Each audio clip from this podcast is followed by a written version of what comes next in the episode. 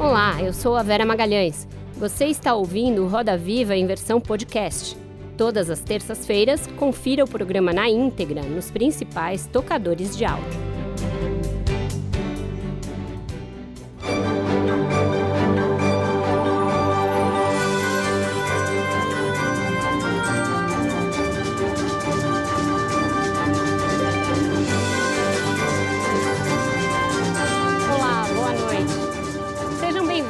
Roda Viva. Estamos ao vivo em todo o país pela TV Cultura e emissoras afiliadas e conectados com o mundo via YouTube, Facebook e Twitter. Um dos grandes desafios relacionados à pandemia do novo coronavírus diz respeito à educação. Em todos os países, crianças, jovens e adultos tiveram as aulas paralisadas e as saídas adotadas expõem de forma dramática as desigualdades entre pobres e ricos pelo acesso ao ensino à distância. No Brasil, o hiato no ano letivo deve agravar as já imensas desigualdades entre alunos das redes pública e privada. A crise atinge o país no momento em que já estava em curso, sem consenso, uma discussão estrutural. Como custear a educação básica com o fim da validade do Fundeb, o fundo que a financia existe ainda uma dimensão política para complicar a articulação de estratégias emergenciais e de longo prazo. À frente do Ministério da Educação está há um ano Abraham Weintraub, que se notabilizou mais por polêmicas nas redes sociais que por grandes projetos para o setor. A nossa entrevistada desta noite dirige uma das principais organizações não governamentais voltadas à educação no país diante da gravidade da crise e das múltiplas dimensões em que é preciso pensar a educação hoje, está envolvida em uma coalizão de esforços que reúne governos de estado e municípios, outras ONGs e entidades como o Banco Mundial. No centro do Roda Viva, a presidente executiva do Todos pela Educação, Priscila Cruz. Para entrevistar a Priscila Cruz, nós convidamos Renata Cafardo, repórter especial e colunista de educação do jornal O Estado de São Paulo. Ana Carla Bermudes, repórter de educação do UOL. Hugo Passarelli, repórter do jornal Valor Econômico. Tatiana Vasconcelos, âncora da Rádio CBN, e Mariana Cocho, apresentadora do programa Papo de Mãe da TV Cultura, que participa com a gente remotamente. Contamos ainda com a aula de caricatura à distância do nosso Paulo Caruso, lá da casa dele. Boa noite, Renata. É, boa noite, Priscila. Muito prazer. Muito obrigada por ter aceitado o nosso convite para estar aqui no centro da roda hoje. Uma das principais questões ligadas ao problema do coronavírus, a pandemia do novo coronavírus, é que a interrupção das aulas presenciais agrava o fosso entre educação pública e educação privada no Brasil, que já é imenso. Enquanto as redes particulares têm aí estratégias e mecanismos para que as aulas aconteçam remotamente, para que os alunos interajam com os seus professores por meio da tecnologia, a maioria das redes públicas deu férias antecipadas para os alunos para tentar articular uma estratégia de emergência e começa a voltar talvez em fim de abril, início de maio, com alguma tentativa de é, vencer o tempo perdido. O que fazer para que esse buraco, esse degrau, não seja imenso e não atrapalhe ainda mais a possibilidade de acesso dessas crianças da rede pública a uma educação de qualidade? Uhum. Perfeito. Bom, boa noite, boa Vera, noite. a todos, todos que nos assistem em casa. Olha, essa, a gente tem que primeiro entender que a gente está vivendo um momento excepcional, não tem respostas perfeitas. A gente também faz parte de uma coalizão internacional formada por ministros, ex-ministros de vários países do mundo, especialistas, OCDE, Banco Mundial, Unesco, Unicef, enfim, uma grande coalizão.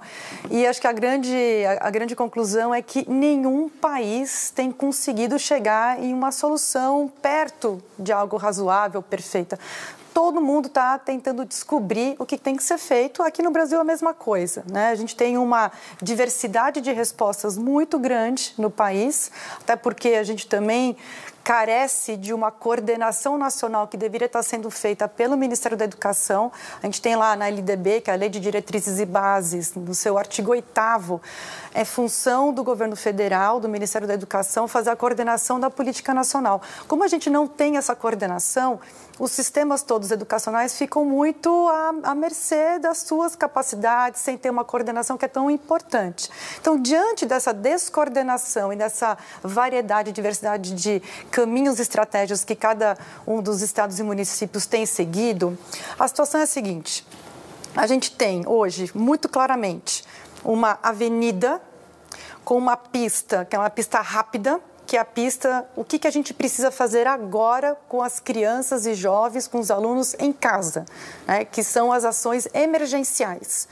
E a gente tem nessa avenida outras pistas que é o que fazer após a volta às aulas. Isso exige planejamento, exige uma comunicação com as famílias que tem que ser muito mais intensiva, muito mais próxima, que inclusive pode gerar um legado interessante para a educação. A gente precisa fazer uma avaliação diagnóstica, porque o aluno ele não vai chegar como ele chegaria das, das férias. Então, saber em que ponto cada aluno chegou na escola, na rede, para poder traçar essa estratégia é fundamental formação de professores, enturmação, ou seja, é, que alunos vão ficar em, em, quais turmas, calendário escolar, enfim, tem uma série de caminhos, né, de, de pistas nessa, nessa grande avenida que a gente vai ter que agora traçar, ter estratégias, mas, de novo, a gente precisa olhar para a ciência, a gente precisa olhar para aquilo que outros países fizeram em situações pós-guerra, pós-pandemias, porque existe esse conhecimento disponível no mundo, aqui no Brasil também, e precisa ser colocado a serviço de um grande propósito que é garantir educação de qualidade para todos.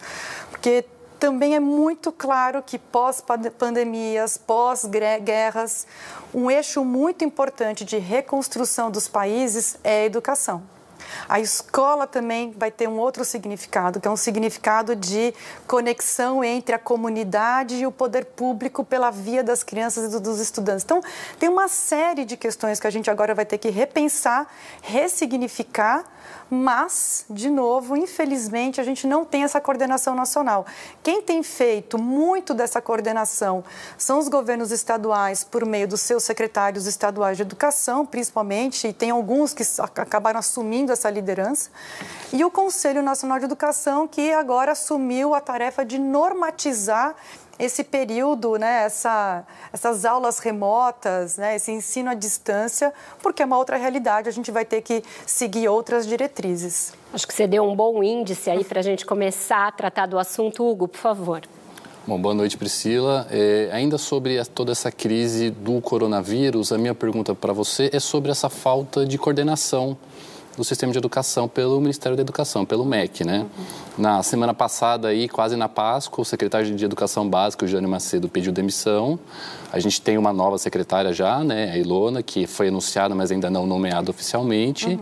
Mas essa demissão da Secretaria de Educação Básica do MEC acontece nesse momento de crise do coronavírus, né? Em que medida, né, isso atrapalha uhum. o que precisa ser feito aí? Eu vou só complementar a pergunta do Hugo, porque você falou dessa falta de coordenação. Queria que você desse um exemplo mais prático do que o MEC deveria estar fazendo e não está fazendo. Perfeito, está ótimo. Olha, bom, claro, descontinuidades num período de crise, é óbvio que pode atrapalhar muito. O Jânio Macedo era um secretário uh, que não tinha experiência na área, mas ele tinha uma boa interlocução, ele sabia ouvir, ele sabia costurar pontes, ele sabia incluir as pessoas. Então, ele vinha numa trajetória que, apesar de ser um pouco atrapalhado aí pelos superiores, ele tinha uma boa intenção. O propósito dele sempre foi melhorar a qualidade da educação. Ele nunca teve um propósito ideológico que sempre foi muito bom. A entrada da Ilona, e aí eu quero aproveitar e fazer uma menção a ela. Assim, a Ilona é uma excelente técnica. Tá? Assim, a Ilona realmente, a gente sempre teve uma, uma relação muito boa desde o começo. Ela é associada ao Todos pela Educação, ela faz parte do grupo de associados do Todos pela Educação. É, a gente teve alguma interlocução uh, no período das eleições uh, de 2018. Ela ajudou a construir o programa de governo do Ciro Gomes. Ela foi comentarista da CBN. Ela escreveu um artigo excelente numa, na última publicação do Todos pela Educação. Então, ela sempre foi uma pessoa assim de bom trato. Ela é uma excelente técnica, o que também coloca muita responsabilidade responsabilidade em cima dela, porque é óbvio que a gente tem uma expectativa muito maior em relação aos resultados que ela pode oferecer. Ela é muito especialista em, né, ela é uma ótima especialista em alfabetização. Né, ela ajudou Sobral, ajudou a, a formular o, o currículo de Sobral, que é reconhecidamente uma cidade de excelência na educação brasileira. Então, a parte técnica ela tem, ela precisa agora ter no entorno dela um grupo de pessoas que sabem apertar os botões, puxar ah, os fiozinhos corretos, fazer a gestão pública, porque é muito diferente você ser uma acadêmica, uma pesquisadora, que ela já é e é muito boa, e saber fazer a gestão lá dentro do MEC. Então, assim, a gente tem grandes expectativas em relação a ela. É, agora, obviamente que é, tem aí uma questão assim, que eu, de verdade, Uh, gostaria muito que ela não caísse na retórica do ódio, do confronto, porque na educação isso não funciona. É, existe um antagonismo e quase que uma. É, é, não dá para compatibilizar um ambiente de confronto, de briga, de, de, de, de, de fazer xingamentos no, no, nas redes sociais, de querer buscar like nas redes sociais e fazer uma gestão, ainda mais na educação básica, no governo federal, que depende dessa articulação com estados e municípios. Então, acho que importante ela sentar, entender a função dela, a parte técnica ela já tem, agora é, é esperar o que, que ela vai realmente fazer, né? Eu espero que ela tenha aí dois anos, né, se ela permanecer nesse cargo, para dar um grande salto na alfabetização, que a gente sabe que é um tema muito importante para a educação brasileira. Boa noite, Priscila. Você falou um pouquinho dessa questão ideológica, dessa, desse discurso de ódio nesse momento, é, né, que não deveria haver nesse momento, e a gente viu ao longo de um ano do ministro Weintraub, vimos também no ministro anterior, vemos em todo esse governo Bolsonaro. Ou seja, a gente já está com uma defasagem na educação, né? Vocês mostram pelos estudos todos pela educação que já há uma defasagem de aprendizagem, isso a gente mostra há anos. Uhum. É possível que a gente saia dessa pandemia sem haver uma defasagem maior, ou uhum. seja, nós estamos fadados já a uma defasagem gigantesca uhum. da, da, aprendizagem do, do, dos brasileiros, das crianças, ou há como recuperar? Uhum. Porque a gente não tem, você falou, ninguém sabe, né? Nunca foi feito. É, a gente tem experiências aí de guerras há muito tempo, a gente está tentando, a própria escola particular está aí patinando para fazer educação à distância. Será que já já devemos lamentar uma defasagem absurda uhum. de aprendizagem no fim de 2020. A gente perdeu 2019 de políticas educacionais, não tivemos políticas educacionais, agora vamos perder 2020 por causa da pandemia. Uhum. O cenário é esse? É triste assim? Olha, Renata, infelizmente, assim, pela experiência da humanidade né, e, do, e do impacto que essas crises muito profundas, tanto as sanitárias quanto as de guerras, né, é, deixam para a educação, né, o histórico que a gente tem diz algo, tem uma mensagem muito forte que é é possível fazer recuperação, mas a recuperação não é no curto prazo, ou seja, não é algo que a gente vai recuperar nos primeiros meses ou até no primeiro ano pós a pandemia ou após essa crise mais profunda, né? Essa é a grande lição. Agora, isso não é algo determinado, não é determinista. A gente não pode encarar isso como algo uh, fatalista, é o destino da educação agora, a gente vai passar agora décadas. Por quê? porque existe um legado também, né? Apesar desses riscos todos, tem um legado que se a gente tiver, de novo, assim, eu quero eu, eu, gostei daquela frase do Mandetta numa das, das coletivas de imprensa, que ele fala o seguinte: olha, numa crise, a gente precisa ter foco, ciência, planejamento e disciplina. Se a gente tiver essas, esses quatro elementos, dá para fazer. Não vai ser no curto prazo, mas vai dar para a gente aprender um monte de coisa. Mas é algo Por que exemplo, já falta à nossa educação, né? Não, pois é. Isso já falta à nossa educação é, pública. Pois é. Um ambiente normal, imagina um ambiente mudar, como esse por isso que a gente tem que mudar a postura que a gente tem em relação à educação. Educação não é qualquer coisa, educação é uma ciência, é difícil, é complexo, ela, ela é um sistema muito complexo formado por vários outros sistemas tem que saber mexer em cada um dos sistemas e o que, que cada sistema dentro desse grande sistema impacta no outro. Por isso que a, o não entendimento da educação prejudica muito qualquer gestão educacional. Nesse momento, ainda mais. Né? Agora, o que, que dá para fazer e qual é o legado positivo disso tudo? Aproximação das redes das escolas com as famílias, a gente vai ter que ter uma, uma conversa, um diálogo maior entre as escolas e as famílias.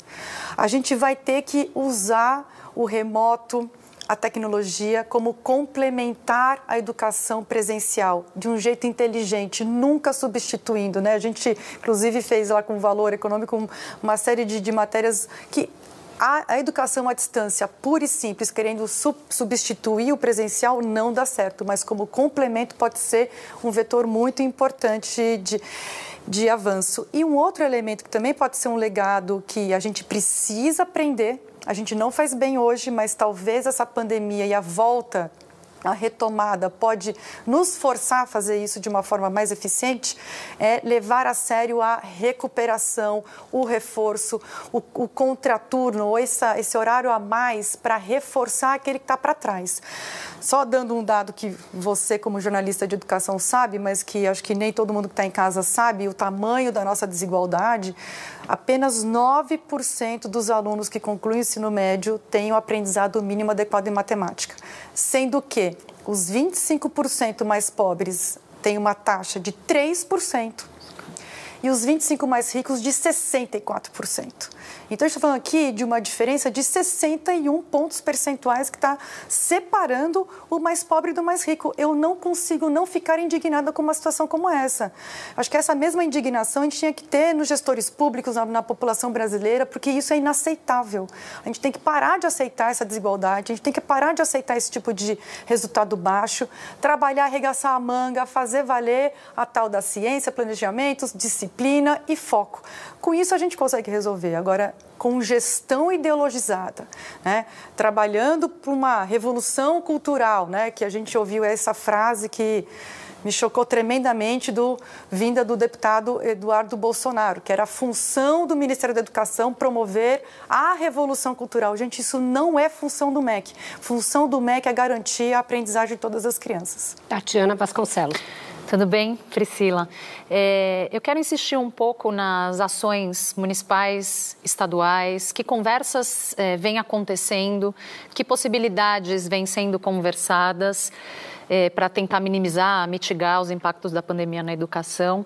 É, o que é que, de, de, fato, de prático, tem sido feito pelas secretarias locais? Vou endossar a pergunta é, da Vera.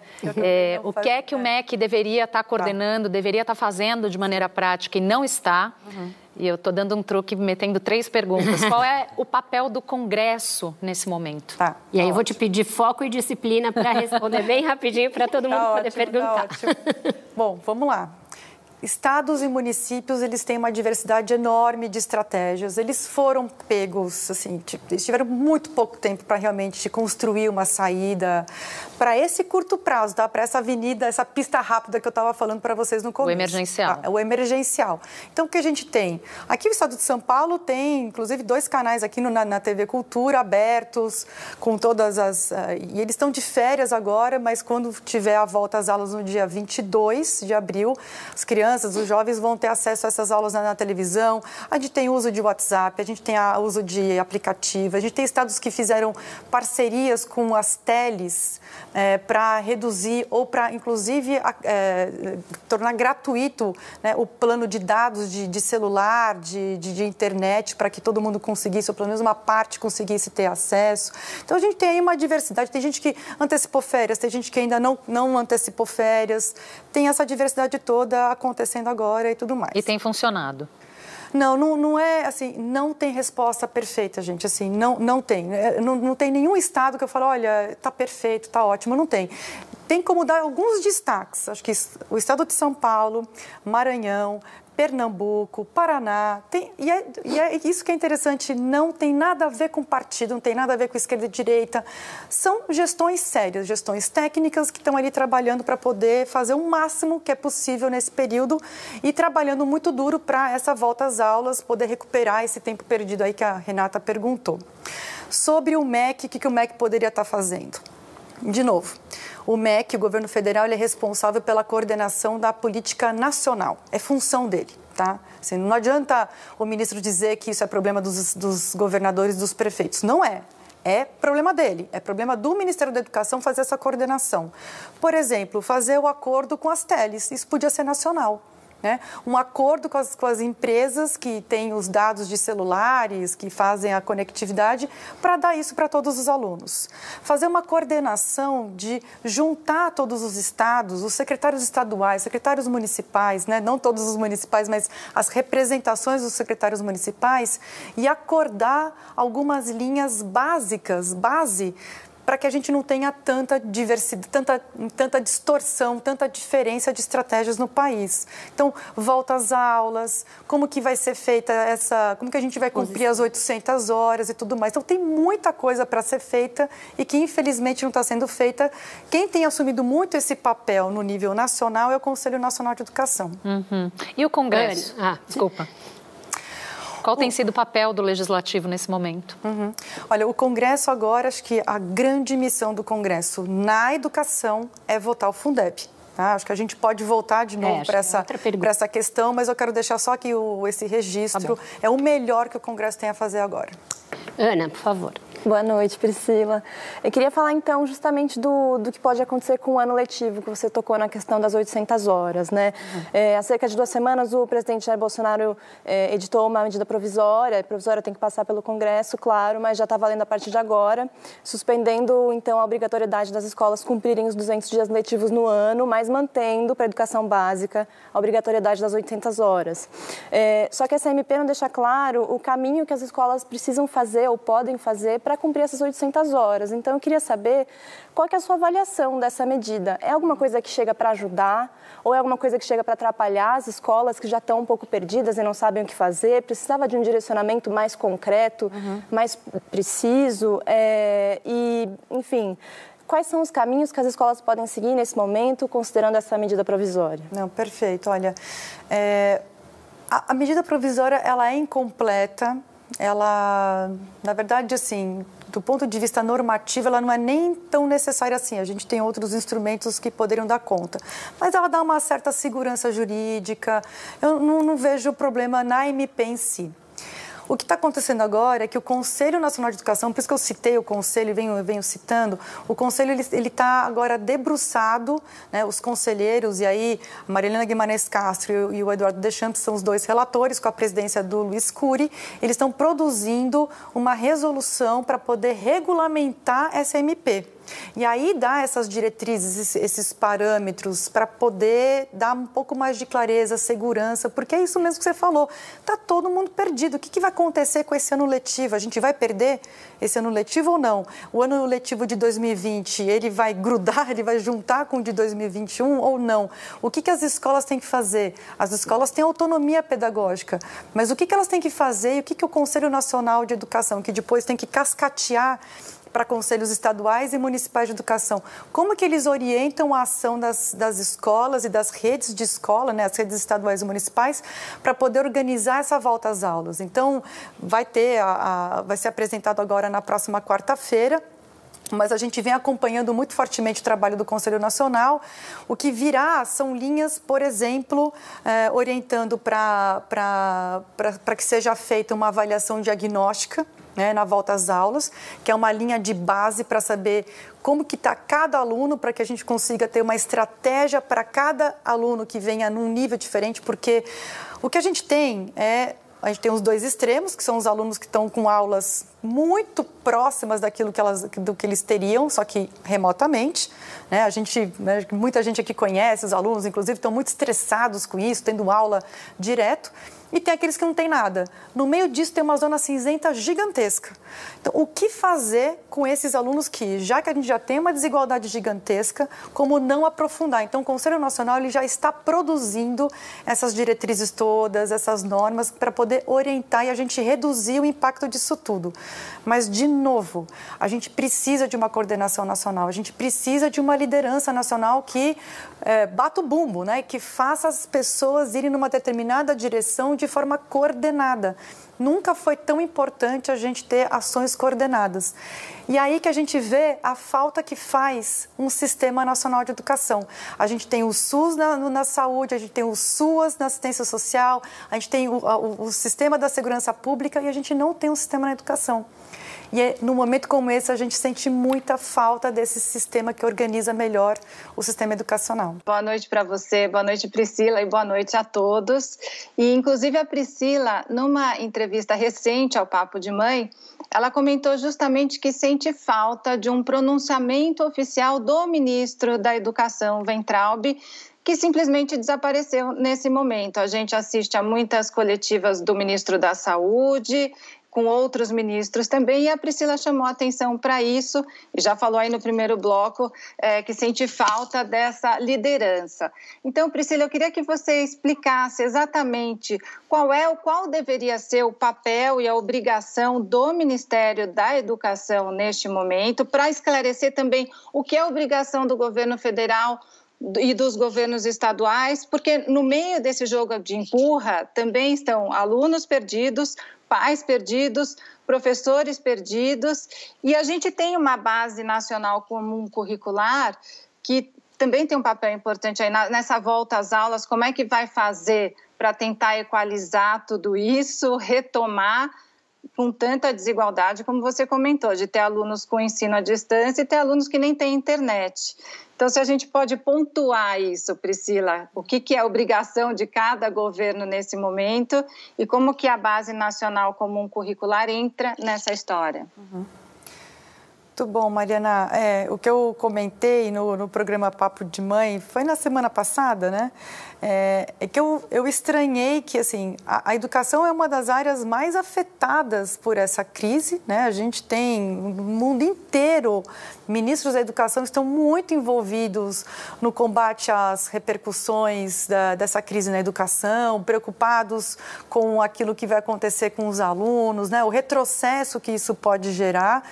E o estranhamento é que o ministro da Educação não apareceu em nenhuma coletiva de imprensa em que o presidente da República coloca ali os principais ministros dando respostas à população brasileira. E esse é um tema muito importante das famílias, né? A gente tem aí grande parte das famílias brasileiras com filhos, sobrinhos, crianças em casa, preocupados né, em relação àquilo que vai acontecer na educação. Então, realmente me, me, me deu um certo estranho é, não ter a presença do, do, do ministro da Educação. Teve um, uma resposta resposta a um tweet em que ele fala, olha, isso aí não é problema meu, isso é problema dos estados e dos municípios, né? Que realmente mostra que não existe uma uma ideia clara, né, uma concepção clara de qual que é a função de um Ministério da Educação. O Ministério da Educação ele não é responsável por fazer a gestão das escolas da educação básica, mas ele é responsável pela coordenação da política nacional. E essa política nacional, ela tem aí uma série de tarefas que a gente precisa executar agora em coordenação com estados e municípios. Por isso que é muito importante esses espaços de, de, de pactuação, eh, de negociação, para entender entender as questões que acontecem na ponta, porque a gente, enfim, né, foi, foi lema do, do governo: menos Brasília, mais Brasil. Para ter menos Brasília, mais Brasil, tem que ter articulação com estados e municípios, tem que ouvir aquilo que está acontecendo na ponta, porque certamente as necessidades do Acre são diferentes das necessidades do Rio Grande do Sul. Então, fazer essa coordenação é fundamental, uma coordenação técnica olhando para cada aspecto, cada política necessária para poder avançar. Então, eu já citei aqui a avaliação diagnóstica, essa, esse grande esforço de avaliação diagnóstica tanto para o começo das aulas, mas também nas próximas fases, isso é algo que teria que ter uma coordenação nacional para a gente não ter tanta diferença daquilo que vai ser avaliado pelo país, né, pelas redes municipais e estaduais, porque a gente tem que combater essa desigualdade. Né? A questão da merenda, né? como, como lidar com a merenda, como lidar, e aí acho que esse é um ponto fundamental, com as avaliações nacionais É, é, já foi anunciado que o Enem vai ser mantido com calendário é, todo mantido. Isso, isso é um prejuízo gigantesco, principalmente para os alunos mais pobres. Então, esse tipo de é, sensibilidade, de entender qual que é o seu papel, seu papel técnico, seu papel de liderança nacional, seu papel como coordenador, como planejador, como aquele que dá os grandes rumos, respeitando como que isso vai depois descer e cascatear para estados e municípios, seria uma função muito importante do Ministério da Educação e é muito ruim, é uma pena que isso não esteja acontecendo no país. A gente precisa muito disso, a gente já precisava disso e nesse momento de crise a gente está tendo ainda menos essa coordenação. Antes de eu abrir a roda aqui, é, eu queria trazer a discussão para um aspecto que você abordou como talvez um possível legado positivo desse período que a gente está vivendo, que é essa aproximação maior entre pais e filhos é, na hora de, da educação. Mas isso tem gerado também muita angústia, porque os pais, a despeito de um discurso que era até meio modinha aí nas redes sociais, a educação do meu filho, quem define sou eu, a escola é só para ensinar. Quando chegou para eles a responsabilidade de interferir na educação dos filhos, eles não não sabiam direito o que fazer, nós não sabíamos o que fazer é. como pais. Eu sei que o Todos lida mais na esfera das políticas públicas, mas como que as escolas, as redes podem fazer essa interface com os pais de forma a diminuir um pouco essa angústia? Uhum. Não, Vera, isso é política pública, né? No fundo é o seguinte, no Brasil, né, a gente tem esse resultado com vários, vários componentes no mundo, mas no Brasil metade do desempenho dos alunos nas avaliações de larga escala, SAEB, Prova Brasil, até Enem, metade a gente pode atribuir à vivência em casa, né? aquilo que a criança, o aluno aprende fora da escola. A outra metade é a aprendizagem escolar, aquilo que ele realmente aprendeu na escola. Tá? Então, por isso que é tão importante fazer essa, esse casamento, essa simbiose, essa ponte entre escola e família, porque tá, metade está aqui. Né? Então, já que a metade está aqui, isso é política pública. A gente deveria entender isso, essa relação com a família, como política pública, porque é interesse da política pública é, gerar resultados, certo? Então, eu também preciso trabalhar com a família. Como que a gente trabalha com a família? Estabelecendo espaços entre a escola e a família para que realmente a família se sinta acolhida, ouvida, né? recepcionada, recebida pela escola. Tem uma conversa entre os pais, né, as mães, com os professores e não aquela comunicação unilateral que a gente vê, infelizmente, e muito em escolas privadas de elite, né? essa comunicação super unilateral, como olha, eu sei, eu sei aqui, você só tem que escutar, e aí as mães ficam enlouquecidas reclamando no, nos grupos de WhatsApp. Isso é ruim, né? tem que ter essa, essa, esse cuidado. Mas também biblioteca pública, é, a, a, acesso a livros, acesso à cultura, acesso a esporte, fora da escola também. Tá? Então é muito importante que a gente tenha essa, essa relação entre comunidade, escola e família. E eu acho que isso vai ser um legado importante dessa pandemia, porque as famílias estão vendo, estão vivendo essa situação de, de valorização da escola e dos professores com, essas, com as crianças em casa. A minha função de professora, eu vi a Tatiana levantando a mão, mas depois, por favor, sintam-se é, livres. Você falou do Enem. O Enem está mantido até agora, segundo o ministro Weintraub, acontece em novembro, marcado para acontecer em novembro. Há uma semana ele disse que o cancelamento é, do Enem por causa da pandemia afetaria 5 milhões de estudantes. Recomendou que os jovens que estão em casa em quarentena continuem estudando, mas também disse que vai ser flexível se precisar postergar o exame. Como é que você vê isso? O Enem ele deve ser mantido, ele deve ser adiado, ele deve ser cancelado na situação que a gente tem hoje? Uhum. Não, cancelado não, né? Porque de fato o Enem é um instrumento muito importante, ele é uma, é uma, é uma porta de entrada para uma grande parte dos alunos brasileiros para o ensino superior, né? Ele tem uma importância já consolidada, a gente tem mais aqui é, festejar, celebrar o Enem. Cancelar de jeito nenhum. O grande problema do Enem é que eu tô com a BAV, né? A gente tem que estar tá com a ciência. A BAV é a Associação Brasileira de Avaliação Educacional. O que, que eles colocaram numa nota e eu subscrevo essa nota? Ele diz o seguinte: Primeiro tem o calendário de inscrição do Enem. Ele é muito injusto esse calendário, porque as crianças, os jovens, no caso, os jovens estão em, estão em casa. E quem são os grandes promotores, orientadores, aqueles que incentivam o jovem a se inscrever no Enem? São os professores de ensino médio. E esse jovem não está tendo contato com esse professor de ensino médio. Né? Então, muito jovem não vai se inscrever porque ele está fora da escola. A gente já tem aí uma primeira injustiça. A segunda injustiça é que a gente tem, né, poucas escolas, mas algumas escolas que estão conseguindo fazer um trabalho muito bom, não é perfeito, mas um trabalho muito bom de ensino remoto. As outras não estão com um trabalho tão bom assim. Não é justo, são condições completamente diferentes. Então, o melhor seria, vamos aguardar até quando vai essa quarentena, até onde vai esse né, o calendário das aulas, da volta às aulas. E eu não vejo prejuízo nenhum da gente ter o Enem em janeiro, em fevereiro. A, a, a FUVEST em janeiro. Por que, que a gente não faz o Enem em janeiro também? A, o meu palpite, tá? Aqui é um pouco de futurologia, não tenho como assegurar isso.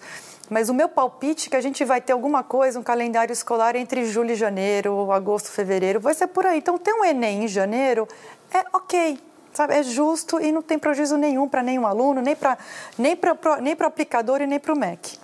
Vamos falar um pouquinho de merenda, Priscila? Uhum.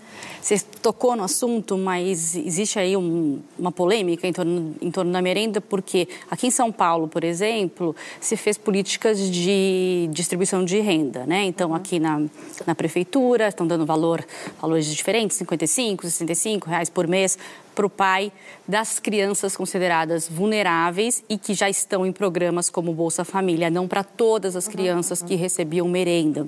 Isso vai dar o quê? 30, 40% das crianças, por exemplo, na rede municipal que estão recebendo. Já até tem uma discussão na Justiça, o Ministério Público pedindo que a prefeitura dê para todas as crianças.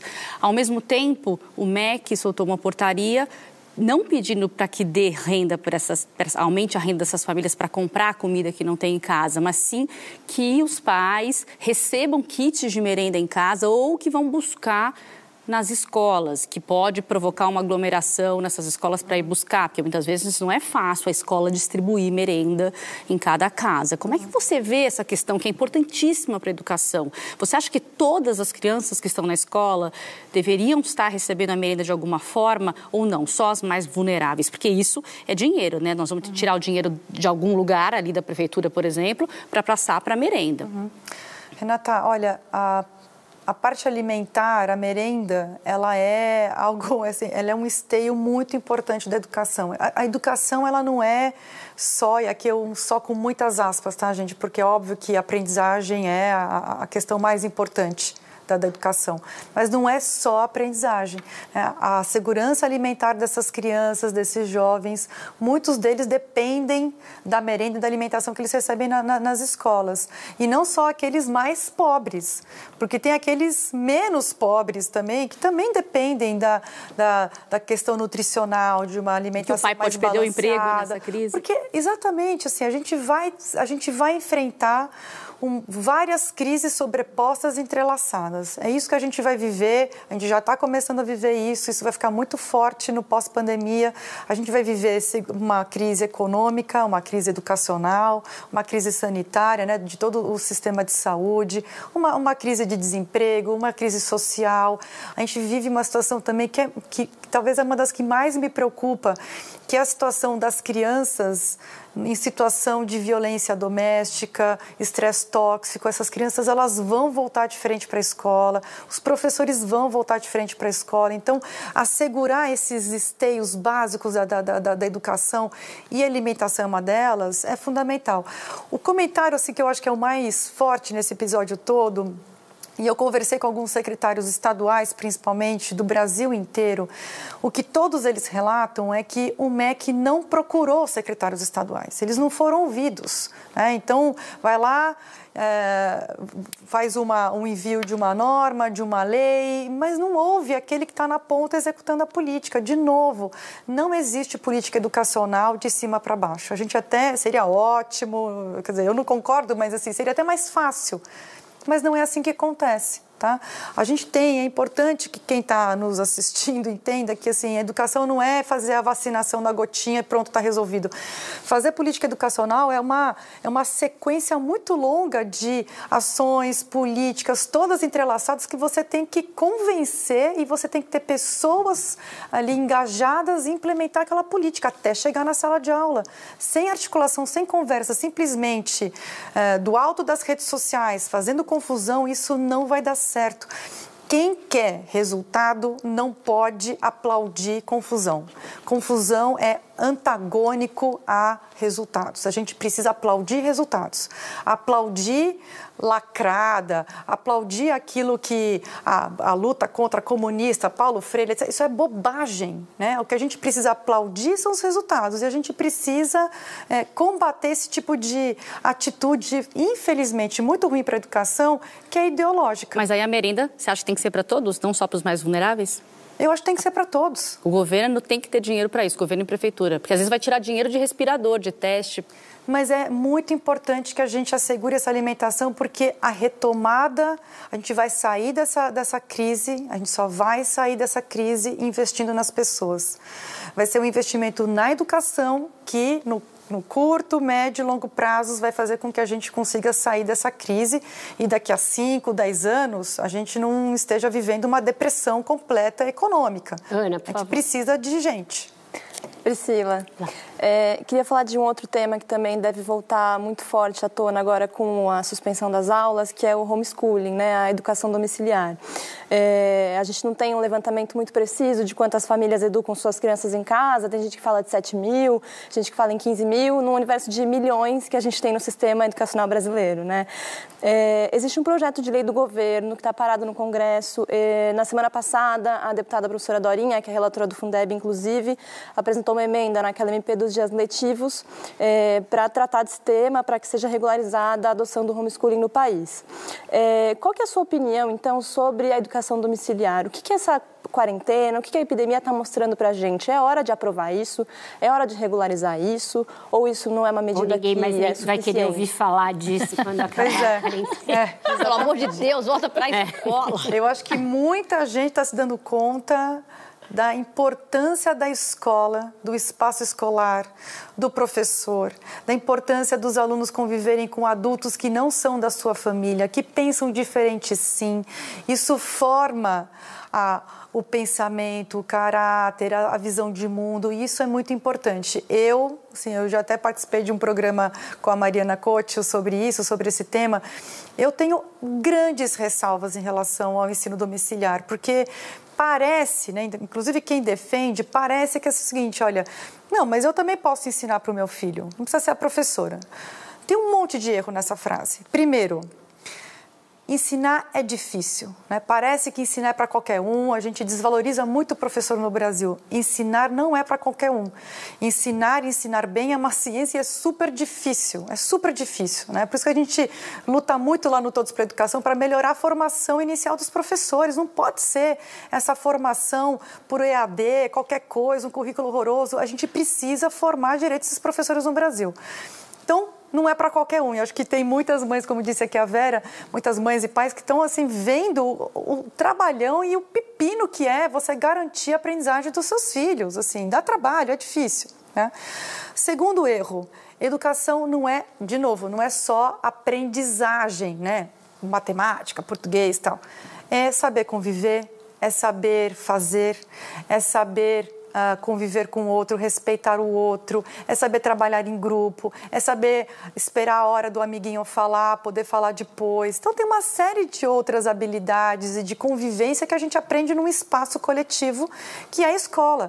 Eu acho, assim, um, tão limitador para uma criança ser formada só com aqueles adultos em casa sem conviver com pessoas diferentes. E a gente precisa no Brasil de uma vez por todas ter respeito e tolerância em relação ao diferente. A gente está numa sociedade agora que aquele que pensa diferente é meu inimigo e eu preciso combater esse inimigo.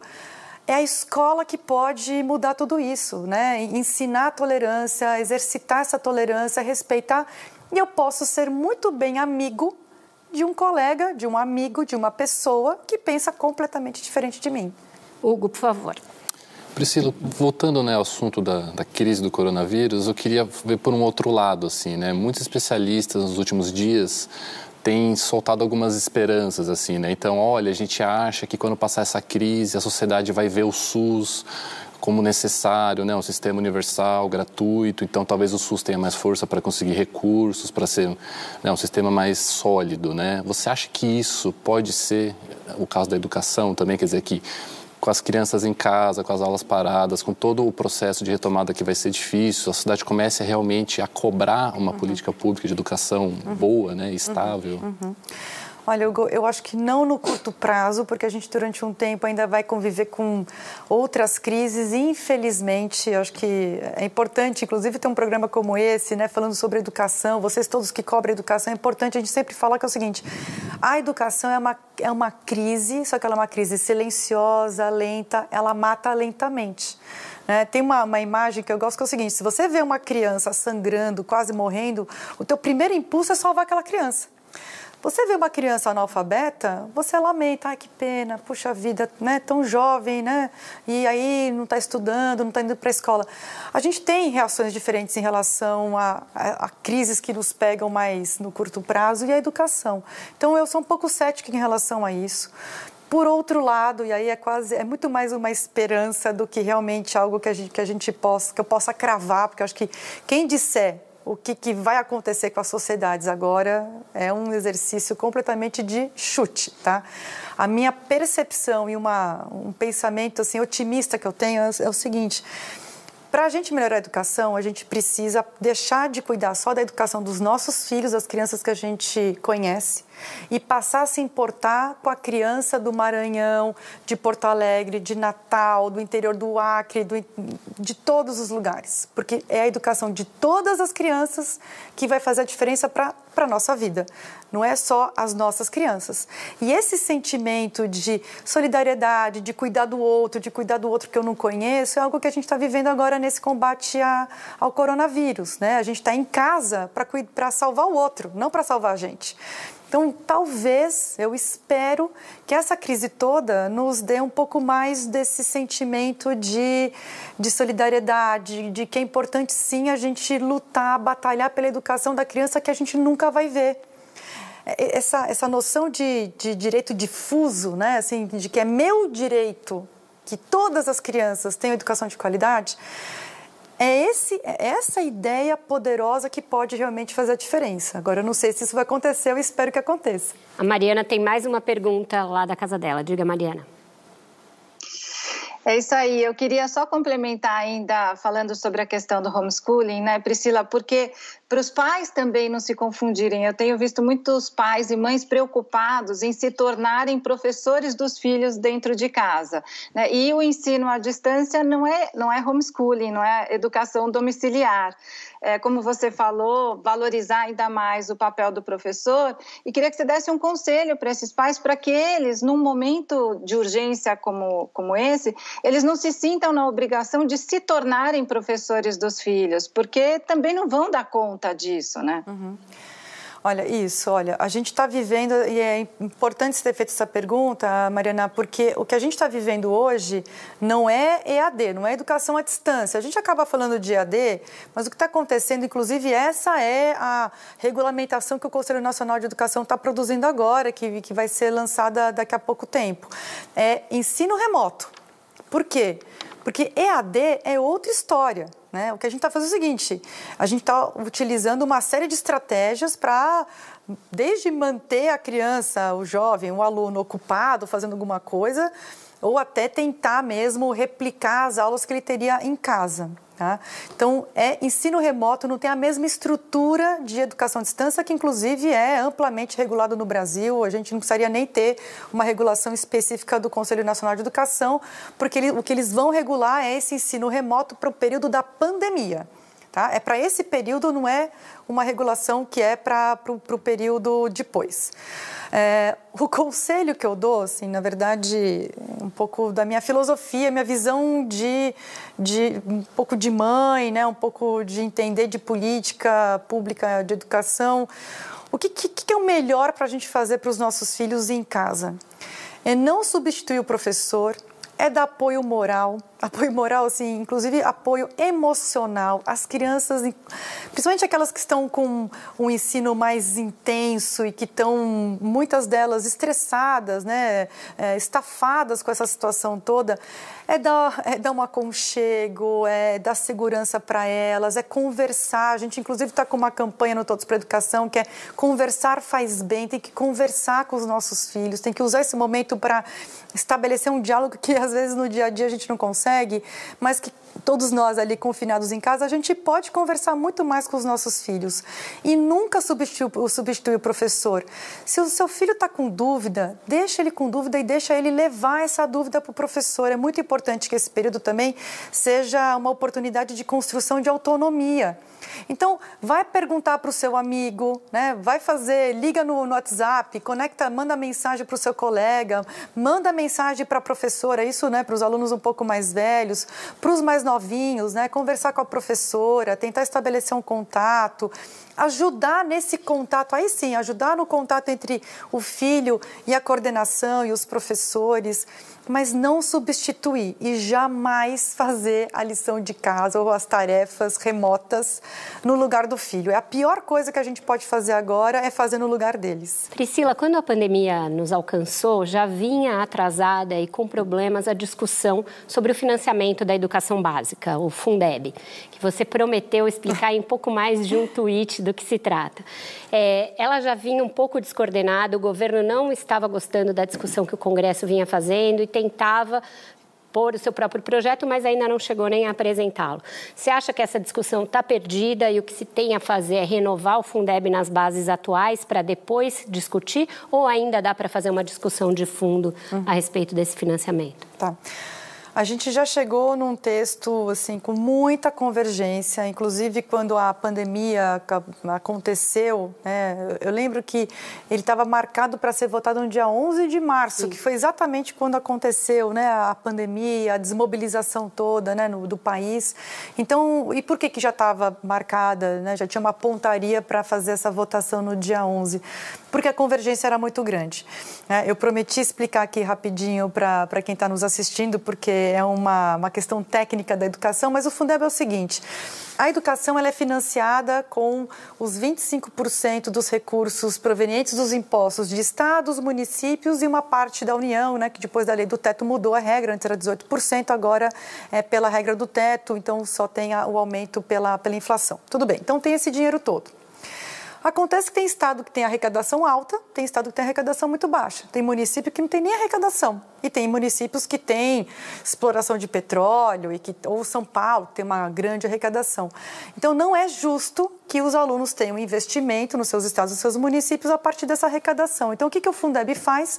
Ele redistribui esses, esses recursos todos a partir das matrículas. Né? A gente tem uma proposta lá no Todos para Educação que é até mais radical, né? que inclusive entrou no relatório da, da, da, da deputada Dorinha Rezende uh, para ser votada, que é o seguinte, a gente tem que investir mais nos mais pobres. Né? São os alunos mais pobres que a gente tem que investir mais, porque é, são eles que precisam sair do ciclo de exclusão e pobreza. E a educação é a porta né, de oportunidade para que eles consigam ter uma vida melhor pela via da educação.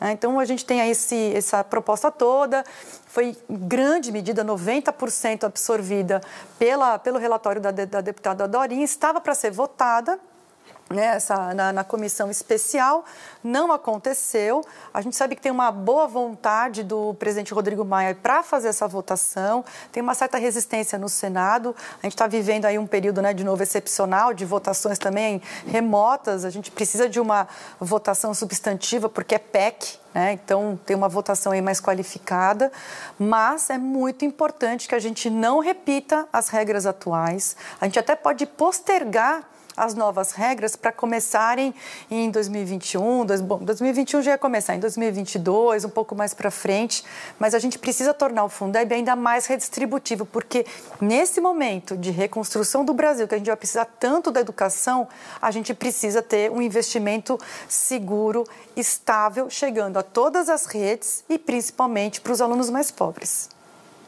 Agora, Priscila, eu posso. Vai lá, vai lá. Eu queria só voltar no Fundeb um pouquinho, né? O governo federal, parte do Ministério da Economia, o MEC nem, nem, nem, se envolvia muito nesse debate, mas a economia não queria muito elevar os repasses da União para o Fundeb. Né? Hoje é de mais ou menos 15 bilhões por ano, isso ia crescendo progressivamente pela PEC. Né? Uhum. Você acha que com todas essas medidas anticrise que estão aí abarrotando a agenda do, do Congresso, né? passadas essas medidas, né? Pode existir uma percepção de, olha, já gastamos muito com a crise do coronavírus, vamos deixar para levar mais para frente eh, o investimento com a educação uhum. da União, né? Uhum. Como você vê isso? E a discussão de que alguns entes podiam aproveitar para embutir um monte de gasto que hoje não está computado como gasto da educação, caso esse valor aumentasse. Uhum. Isso. Olha, seria muito ruim, Hugo, tá? Se a gente tivesse esse tipo de pensamento. É, é na crise que a gente toma as decisões que vão moldar o nosso futuro. É uma decisão muito importante agora é preservar o Fundeb, porque a gente vai precisar ter um investimento substantivo em educação. E, eu, e quando eu digo substantivo, não é com irresponsabilidade fiscal, até porque o próprio Ministério da Educação, desculpa, Ministério da Economia, que participou muito mais das discussões uh, do que o Ministério da Educação nessa tramitação toda, nessa discussão toda de Fundeb, eles fizeram muita conta e chegaram numa numa conclusão confortável de que é possível a gente sair, do, sair da complementação atual, que é de 10%, chegar em 20%, de forma progressiva, né? não é de um ano para o outro, mas incluindo algo que é muito importante para o Ministério da Economia, para nós e para aqueles que querem resultado, que é o seguinte: uma parte desse recurso da complementação da União ser vinculado a resultados. Então, você recebe se você tiver um resultado melhor. Né? Você recebe se você tiver com práticas de gestão, práticas educacionais que têm comprovação na literatura, nas evidências, né? então na, na questão técnica de que funcionam. Então, esse tipo de visão pró-resultado era uma, é, uma, é uma visão muito bem recebida no Ministério da Economia. Então, por isso que eu digo assim, já havia uma convergência muito grande, a gente já tinha uh, uma, um ambiente muito propício para fazer essa votação. O pior que a gente pode fazer agora, inclusive como legado das lideranças atuais, pensando no médio e longo prazos, nessa, nessa grande reconstrução que a gente tem que fazer para o país, é, do que simplesmente abandonar a educação como se ela não fosse importante. Né? E a gente tem sempre essa discussão do urgente versus o importante. A educação é importante, ela é fundamental. Se a gente abandona a educação, a gente vai chorar esse abandono, a gente vai eh, olhar para trás e ver a história e os erros que a gente está cometendo agora. A gente não pode cometer esse erro. Mas, né? E tem, como disse a Vera, tem que ter recurso novo. Né? Claro que a gente tem que ter esse, essa ampliação para, principalmente, acho que essa é uma parte importante da nossa proposta, Vera para o Fundeb, que é direcionar para esses alunos mais pobres e com isso a gente retira do subfinanciamento 40% dos municípios brasileiros. São 40% de municípios que não têm recurso. Não estou dizendo assim, ah, mas se tiver boa gestão eles resolvem. Não tem gestão que vai resolver. Tem, tem município que, sim, sem dúvida nenhuma, tem que ter um aporte de gestão para poder ter um resultado muito melhor. Mas esses 40% não tem gestão que resolva. Tem um subfinanciamento crônico muito grave que com o Fundeb a gente consegue elevar e dar acesso para todo mundo. Só complementando a pergunta do Hugo, eu percebo que esse é teu desejo, que não se abandone a educação nesse momento e que não se entenda que a educação não é importante. Mas você acredita de verdade que o Ministério da Economia vá aumentar o repasse ao Fundeb num momento como esse? E eu vou só complementar, porque tem uma percepção é, em setores da sociedade que já se gasta muito é, em educação, que o problema não é de financiamento. E aí se faz uma comparação pelo valor é, global que se gasta e não per capita. Queria que você fizesse aí um paralelo com os países que têm melhores resultados em educação, para que se resolva de uma vez essa máxima que eu acho que tem muito de falácia, uhum. de que a uhum. gente gasta Sim. muito sem dúvida. Então, eu vou começar aqui com a Vera, já, já respondo você, tá, Renata? Não, de fato, assim, é, é esse é o problema da gente ter palpiteiros, né? né? Discutindo questões que são muito técnicas. É claro que uh, o Brasil ele investe mais de 5% do PIB em educação, acima da média da OCDE. Mas a gente precisa fazer duas distinções aqui. O nosso PIB per capita é muito menor. Certo? Do que esses países todos. Então, o investimento por aluno é 40% do investimento dessa média dos países da OCDE.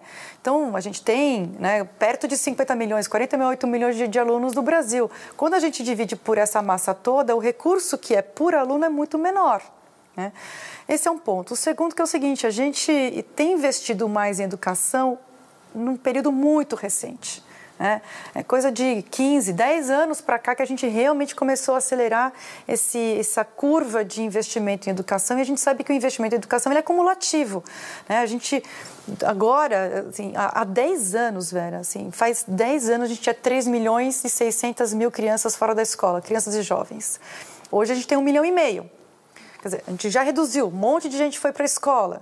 Né? A gente está investindo em melhor informação de professores, a gente tem agora um, Fundef Fundeb, a gente tem um sistema de avaliação.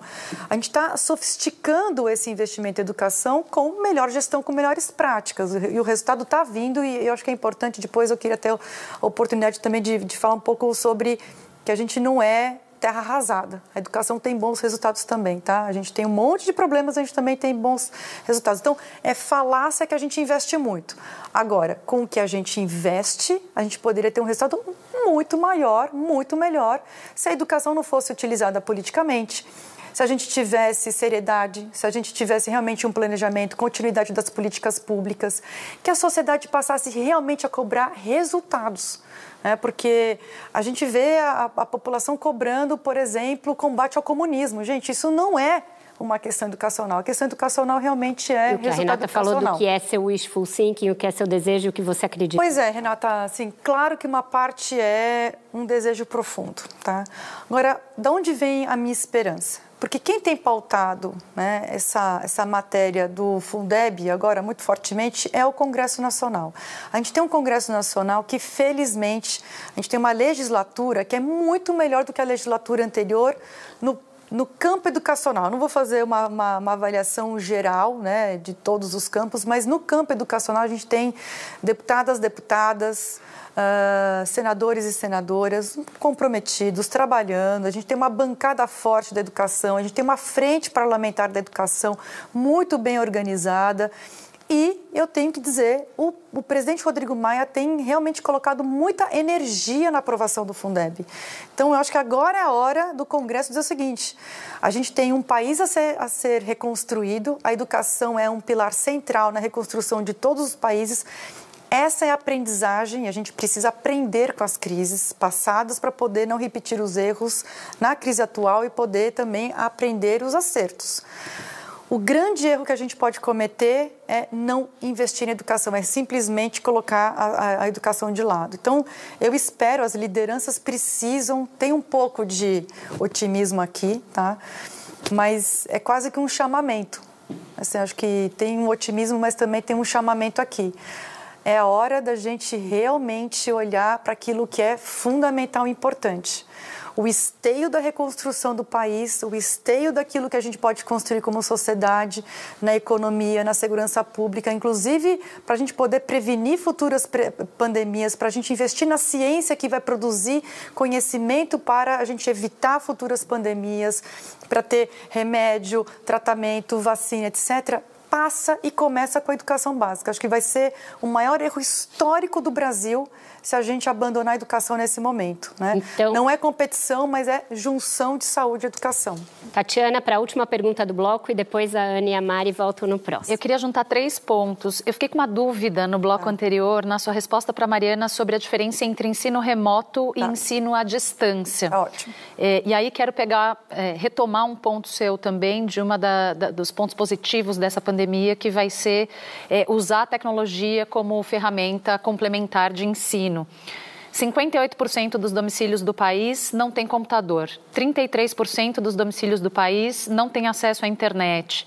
Os professores da rede municipal de São Paulo vão voltar na segunda-feira, estão discutindo como é que vão fazer é, para ensinar à distância, com duas questões principais.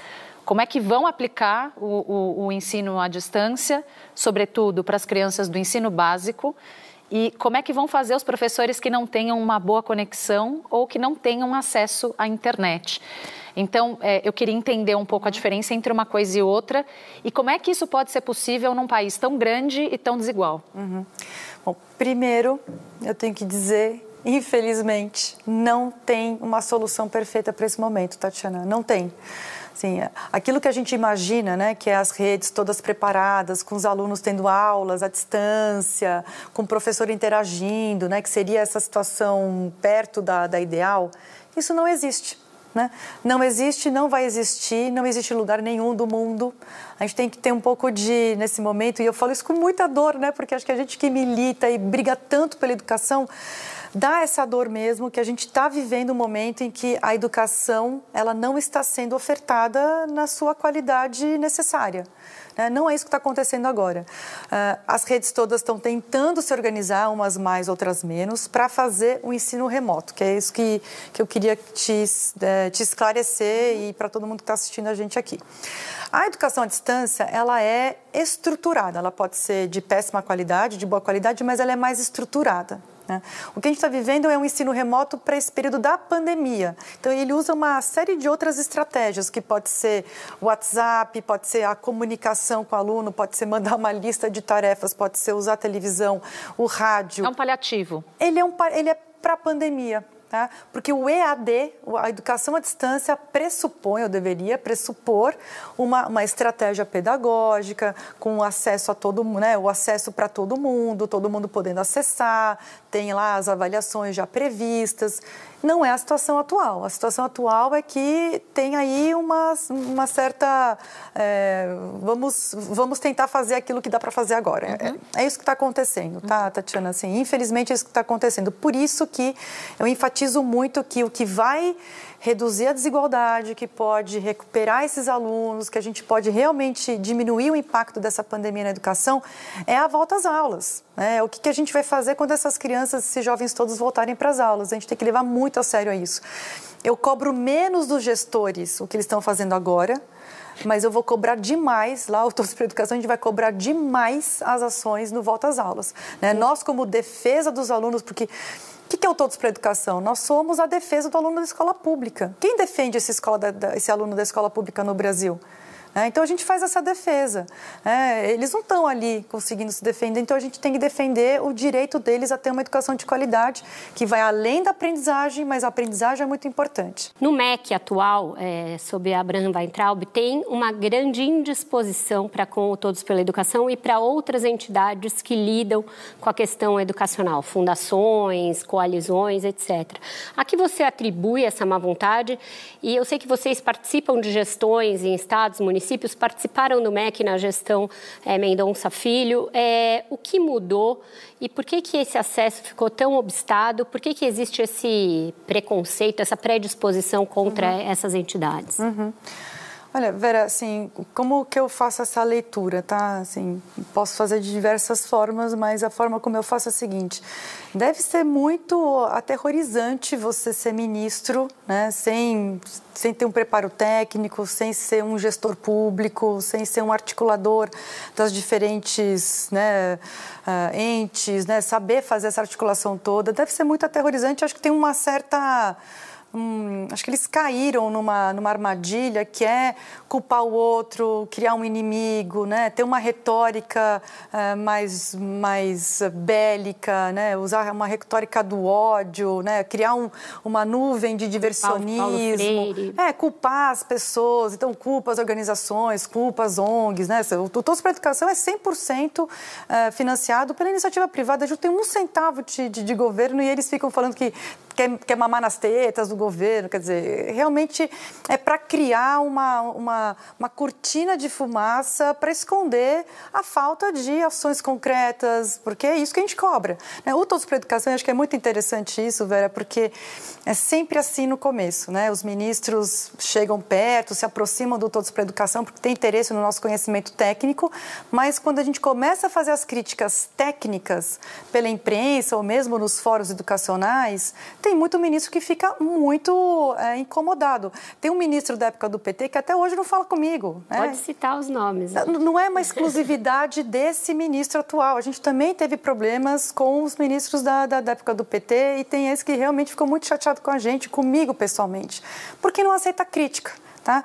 É, e a gente precisa ter um espaço de embate de ideias. Né? Vamos, vamos, vamos discutir as estratégias, as crenças, as pesquisas. Agora, ataques pessoais, que foi o que a gente sofreu e eu sofri né, uh, por esse ministro, é algo que, primeiro, assim, para mim, a forma como eu interpreto isso é alguém que não tem argumentos. Quem, tem, não, quem não tem argumento ataca pessoalmente, né, faz ataques pessoais. E eu estou super aberta para fazer o debate técnico, do debate que é em relação à política pública, ao resultado, que é isso que a gente faz. Então, acho que a gente, a gente incomoda porque a gente cobra. Né? O brasileiro estava muito acostumado, a gestão pública estava muito acostumada não ter ninguém cobrando resultados. Como tem uma organização como Todos para a Educação que vai para a imprensa, vai para os fóruns e cobra resultado, cobra ação específica, cobra uma gestão técnica e não uma gestão ideológica, isso incomoda. Né? Ana, e depois a Mariana. Bom, continuando então falando dessa parte de política e execução de políticas e o ministro Weintraub, na semana passada ele completou um ano à frente do ministério, é, sempre envolvido em polêmicas, desde a acusação de que as universidades públicas são produzem balbúrdia, enfim, aquelas coisas que a gente sabe, até a recente polêmica envolvida com a China. É, você faz várias críticas ao trabalho do ministro, especificamente a ele, não só ao MEC como um todo.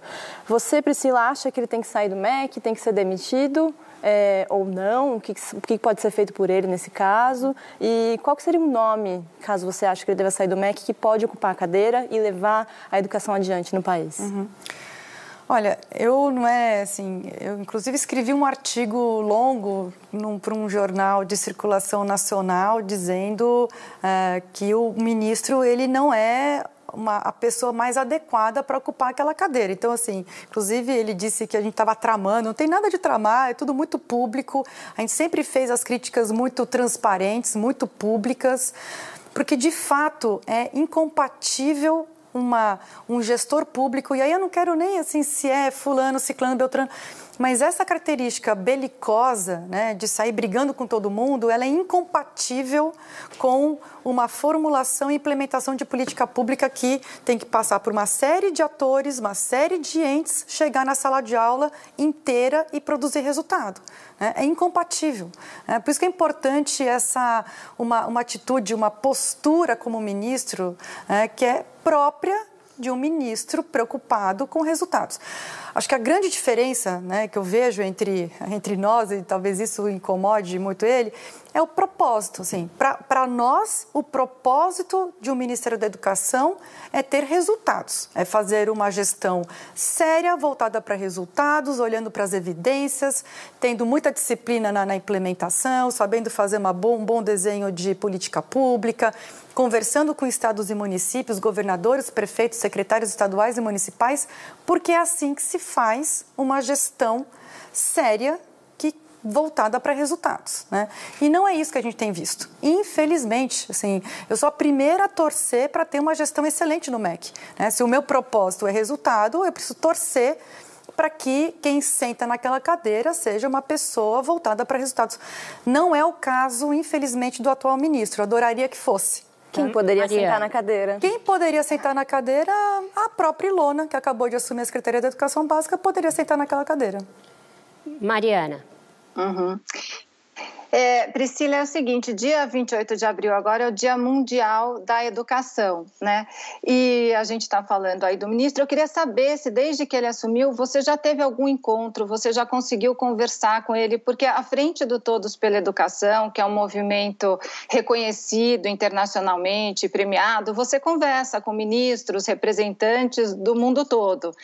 Nesse período, você já teve alguma conversa com o atual ministro da Educação e você sabe dizer para a gente qual é, afinal, o plano, o projeto deste governo para a educação do país? Olha, Mariana, é... sim, né, o Todos para a Educação foi chamado por todos os ministros né, que assumiram né, esse cargo desde 2005 né? A gente foi chamado por todos eles. Eu conheci o ministro atual quando ele era secretário do, do Onyx Lorenzoni, né? Ele fazia agenda, né? Ele era um secretário do Onix. Foi a primeira vez que eu tive contato com ele. Depois ele assumiu o Ministério da Educação. Ele também nos chamou a experiência foi uma experiência interessante, né? Porque foi uma, uma primeira parte da conversa. Ele falou e, e, aí colocou essa carga mais ideológica dele, que ele ia acabar com os comunistas, enfim, né? Ele fez essa, esse discurso que é o mesmo que ele faz nas redes sociais. Eu escutei. Na hora que a gente ia fazer a apresentação da parte técnica, né? Porque o Todos pela Educação ele produziu um plano estratégico detalhado para o Brasil chegar em 2030 com 50 pontos a mais no PISA. A gente não é, não é a gente todos pela educação, a comunidade educacional do Brasil e mundial tem muita clareza em relação àquilo que precisa ser feito, que é muito diferente do que tem sido feito hoje, infelizmente, no Ministério da Educação. Então, quando a gente começou a fazer essa apresentação, ele pediu para se ausentar e pediu para a gente apresentar para o secretário uh, executivo, né, que, que é o Vogel. Então, ali ele, ele saiu da reunião. Então, essa foi a interação que eu tive com ele mas sempre que nos chamam, a gente está sempre disponível para poder fazer esse tipo de conversa. Mas a nossa conversa é uma conversa técnica com um propósito muito é, voltado para ter resultado na educação. Então, conversa de cortina de fumaça, diversionismo, uh, moinhos de vento, fumaça, isso não é com a gente, né? Sila, então... você está falando de conversa técnica e da questão técnica da educação e falou muito das voltas, da volta às aulas. O que, que tem que acontecer na volta às aulas, tanto para a escola pública quanto para a privada, para que não haja essa perda, uhum. de fato, ou que a perda seja menor do que ela pode ser. O que, que é importante? É reforço, é olhar aluno por aluno, que, que defasagem que ele teve nesse período. E só para complementar, com relação ao professor, como é que você vê o professor nessa história toda? A gente uhum. fala muito dos pais, das crianças.